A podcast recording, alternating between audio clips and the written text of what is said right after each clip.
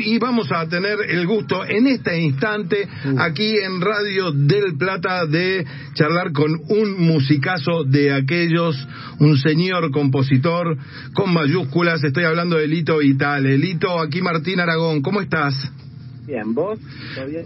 Bien, todo bien. Gracias por, por, por la charla de, de esto y vamos a empezar por el final, eh, que en teoría lo dejaría para el final, pero lo quiero eh, poner en el principio, que es esto que estás haciendo con Juan Carlos Aguilieto, que hablamos hace unos días, Nachito, con, el... Carlos, sí. Sí, que presentan estos tiempos difíciles por streaming. ¿Y qué título, no? Contanos un poquito de ello.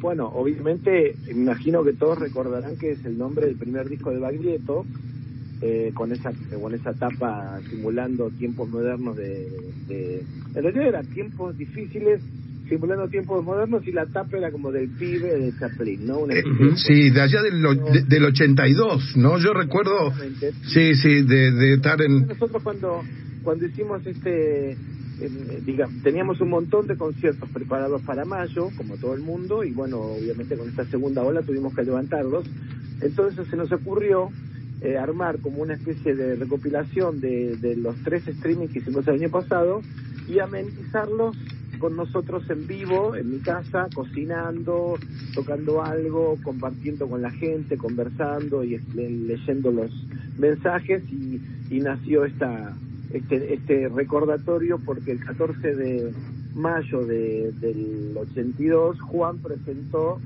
ese concierto, se llamó Tiempos Difíciles en el obras. Y el 14 de mayo del, del 2021 estamos presentando este streaming para compartirlo con la gente y bueno, darles un poquito del aguante que hay que tener, la paciencia hasta que termine esta situación tan terrible. Sin duda, y, y fue un, un disco este tiempo difícil es para contarle a, los oyentes jóvenes, muy disruptivo en un momento muy especial de Argentina y venía este Rosarino con con un, tecladista llamado Fito Páez, un desconocido Fito Páez, y, y un, un, disco que pateó un poco el tablero de lo que se venía escuchando en el rock argentino. ¿Vos cómo te pegó cuando lo escuchaste por primera vez? A mí me encantó, además que yo ya lo conocía a Juan, porque nos conocimos en el año 78, este, nosotros trajimos a tocar a Buenos Aires a Irreal, que era su banda, y Juan produjo un concierto nuestro en, en el Círculo de Rosario en ese mismo año, así que nos conocíamos de antes y este, pero bueno, fue eh, digamos que a veces en la, en la historia de las personas de vez en cuando sucede que se alinean los planetas y sucede un, un, hecho específico que nos marca eh, y a Juan evidentemente le pasó varias veces, pero la primera vez que le pasó fue esta, ¿no? De, de editar ese disco tan genial en ese momento tan particular, el final de la dictadura, comienzo de la democracia, y este con ese puñado de canciones que, que son de un nivel enorme, en donde se presentaba no solamente la voz de Juan y de Silvina, sino las composiciones de Goldín, de Fito, de Van der Mole, de Abonicio, esos grandes músicos que quedan como grandes compositores de nuestra música popular. Pero bueno, después con Baglietto, sí. en el 91 empezamos a hacer este disco juntos como dúo, por eso este año teníamos planeado festejar nuestros 30 años de, de, de, de, compañía musical y bueno, lo vamos a hacer tirando para fin de año y un poco el año que viene y este y la verdad que que nada, tratando de paliar esta situación que esperemos termine. Sí, Ignacio. Víctor, recién hacía referencia a 1978, eh, estábamos en, en épocas, bueno, además de en épocas de dictadura en la Argentina, pero en épocas de, de esa, ese acto revolucionario que, que salió de Villa Adelina para, para todo el país, que fue mía, ¿no? Hace poco se estrenó Rivera 2100, el documento, que también, el documental que evoca todo lo que fue mía, la figura de tus viejos, de Dombi, de Esther. ¿Cuánto hacían a conciencia y cuánto era de intuitivo? O sea, ¿eran conscientes que estaban gestando un movimiento independiente o lo hacían porque había que hacerlo? Mira, mis viejos que tenían obviamente más edad que todos nosotros este, y más camino recorrido, creo que tenían una idea obviamente que se iba se iba construyendo y se, se, iba armando en el camino, en el andar, pero pero sabían, habían participado del teatro independiente y habían participado de y, y vivido otro, otras dictaduras también en la Argentina. Uh -huh. este, si bien esta fue la más eh, sangrienta, nosotros veníamos de Onganía, veníamos de Lanús, venía un montón, y antes también la Libertadora y todo esto, ¿no?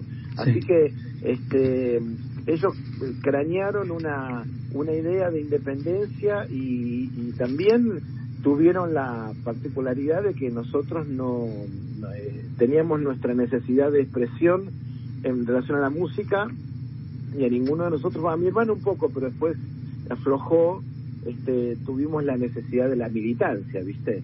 Entonces, bueno, teníamos, porque en aquel momento el que militaba se jugaba la vida. Este, literalmente. ¿no? Literalmente. Entonces era como muy terrible.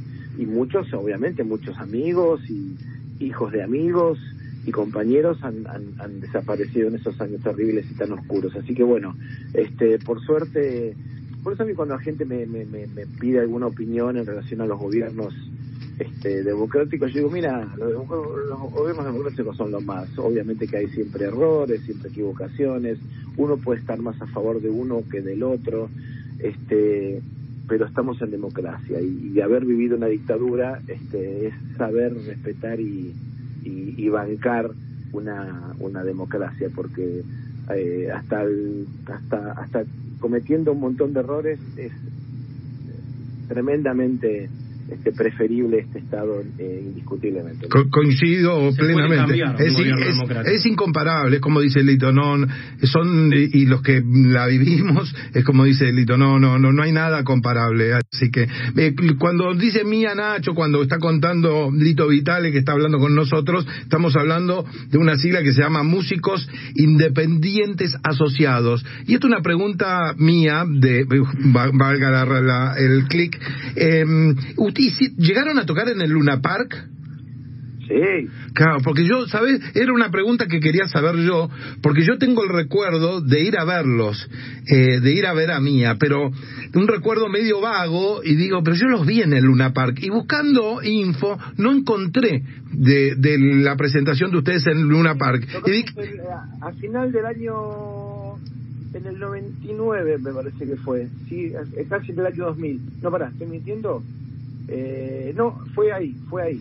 Este... No antes, yo pensé que antes. Pero te está preguntando. No, no, no, nosotros tocamos en una par con, yo toqué con, con este, con el trío y después tocamos con Baglietto y después toqué varias veces con otros, con otros proyectos, pero. Con Mía no. El dúo, el del dúo fue presentación de Postales del Alma, que fue en el año 99. ¿Con Mía no, no, no, no se presentaron en Nueva Parque entonces? No, Mía no era un grupo muy popular, era como una especie de idea de contracultura, pero no era no era un grupo que podría llegar a tocar en ese tipo de escenario. Claro, claro, claro. Sos, eh, sos inquieto musicalmente, ¿no? Para eh, generar productos, eh, televisión, eh, bueno, estos tríos, también con el otro día hablábamos aquí con, con Bernardo Baraj, etcétera, etcétera. ¿Qué es lo que más disfrutás? No, yo la verdad que eh, no tengo una... O sea, todo lo que hago me encanta, todo lo que hago lo hago porque me parece que, que es lo que tengo que hacer. Algunos proyectos salen más lindos que otros por distintas circunstancias, pero eh, si, si es que me comprometo con un proyecto es que es lo que quiero hacer. O sea que no, nunca, mejor dicho, pocas veces casi ninguna, te diría, he hecho cosas solamente por el, por el dinero. Cada vez que, que soy más viejo, este, tengo la certeza de que uno debe, debe firmar todo lo que hace y este, no hay dinero que, que pague una situación incómoda a nivel este, artística y, siempre es bienvenida un, un buen proyecto por más que no te dé alguna satisfacción económica. Lito, hace siete años eh, te entrevistamos en este programa, estábamos en otra radio, y una de las preguntas fue qué cosas te quedaban por hacer. Y vos en ese momento dijiste que tenía ganas de, componer, de trabajar para orquesta. Después salió lo del Colón, lo del Currículum Vitale, el... el sí, después, después ese, amigo del alma orquestal. Ese amigo del alma orquestal que estábamos escuchando hace un ratito. Te pregunto de nuevo entonces, ¿qué te queda por hacer ahora? Mil cosas, me quedan por hacer mil cosas y Mira, voy a hacer ahora, estoy, estoy haciendo una, unas grabaciones de unos temas eh, con teclados analógicos. Como hace dos años me propusieron hacer un concierto con compartido con Vangelis, que es un tecladista de los 80. Sí, claro. bueno, que hizo la música Blade Runner y un montón de otras películas. Y este y a mí me encantó la idea. Después con la pandemia se fue toda la mierda y, y por ahí se hace el año que viene o no sé. Ojalá. Este, pero me picó ese bichito y, este una persona muy allegada y muy querida por mí. Y este me regaló un instrumento que yo siempre decía, un instrumento analógico que siempre decía, sabiendo de esta situación. Y empecé a componer con ese con ese con ese norte, o sea que uno por ahí uno de los proyectos para fin de año sería eh, editar esas esas músicas. Este y después eh, hacer algo nuevo con Juan, este voy a hacer una producción un montón de cosas. Todavía de aquí a fin de año tengo infinidad de cosas por, por realizar y este ojalá podamos estar de gira el año que viene con Juan festejando nuestro aniversario. ¿Baglietto Vitales son los Johnny Vangelis de Argentina? Mira, no sé por qué Johnny Vangelis, bueno, yo qué sé, por ahí, no sé si son tan amigos como nosotros, amigos, y este, y nosotros, puede ser, yo qué sé. Nunca se separaron oficialmente ellos tampoco. No, nosotros, claro, nosotros somos un proyecto como eterno, porque nunca nos nos separamos porque siempre que paramos de tocar hacemos otras cosas con otros artistas y, y nunca tuvimos un distanciamiento eh, que nos aleje por diferencias, simplemente fue por necesidad artística de tocar con otros amigos. Lito, sé que estás corto de tiempo, la última pregunta, contame, ¿qué te pasa con los Beatles? ¿Qué me pasa? Que me vuelven loco, los escuché por primera vez cuando era muy chico, inclusive yo, mira, eh, nací en el 61, o sea que viví la Beatlemania en vivo y en directo, cuando sucedía, digamos. Si bien acá siempre los discos llegaban un poco más tarde, eh, siempre siempre fui amante de los Beatles y, y este sigo siéndolo y sigo redescubriéndolos y por suerte cada uno de mis hijos cuando tuvo la edad este, de empezar a interesarse por la música eh, cayó a los Beatles definitivamente, así que los son, son algo que en el auto suena constantemente. qué lindo, qué lindo escuchar eso. Bueno, recordamos el 14 de mayo entonces con Juan Carlos Baglietto presentando Tiempos Difíciles por streaming y dónde sacan las entradas. Por Ticket Hoy. Por Ticket Hoy. entrar a Ticket Hoy, llama, eso es un viejo choto, ¿no? Tienen que entrar a Ticket Hoy y este, comprar su entradita. Acá lo vamos a subir también a todas las redes, Lito. Eh, gracias. Te agradecemos muchísimo, un gran abrazo. y Esperamos volver a hablar antes de siete años. sí, sí, la verdad que siete es demasiado ya. Demasiado. mucha, mucha mer para el show. Un gran abrazo, Lito. Gracias, hasta luego. Está